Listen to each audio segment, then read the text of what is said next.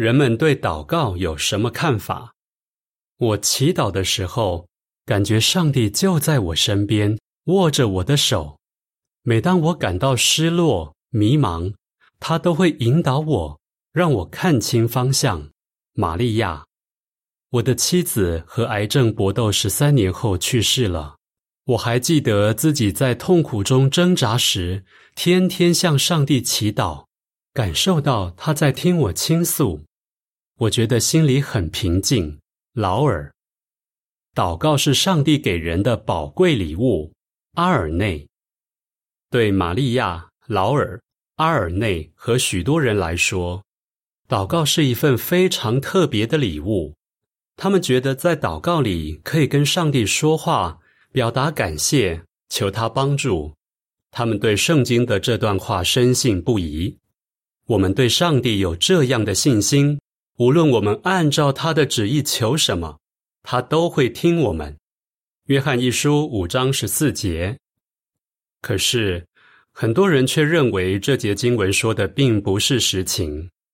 史蒂夫回想他以前对祷告有什么看法，说：“在我十七岁的那一年，三个好朋友分别在两次意外中丧生，一个死于车祸，另外两个溺水而死。”史蒂夫怎么做呢？我向上帝祈祷，问他为什么会发生这些惨剧，却没有任何回应。我不禁问自己：祈祷到底有什么用？由于祷告看来没有回应，很多人因此觉得祷告根本没有用。另一些人因为其他理由认为没必要祈祷。有的说：既然上帝什么都知道。他很清楚我们有什么需要，有什么难题，那为什么还要在祷告里告诉他呢？还有一些人觉得自己做过那么多错事，上帝一定不会听他们的祷告。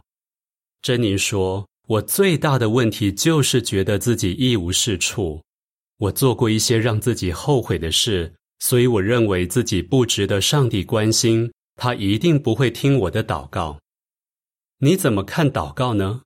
如果你对祷告有类似的疑虑，你可以放心。圣经提出了令人满意的答案，而且这些答案绝对可信。角柱说，圣经记载了很多崇拜上帝的人的祷告，包括耶稣基督的祷告。一般称为旧约的希伯来语经卷里就有超过一百五十个祷告。回正文，关于祷告。圣经能解答以下问题：上帝真的会听我们祈祷吗？为什么有些祷告得不到回应？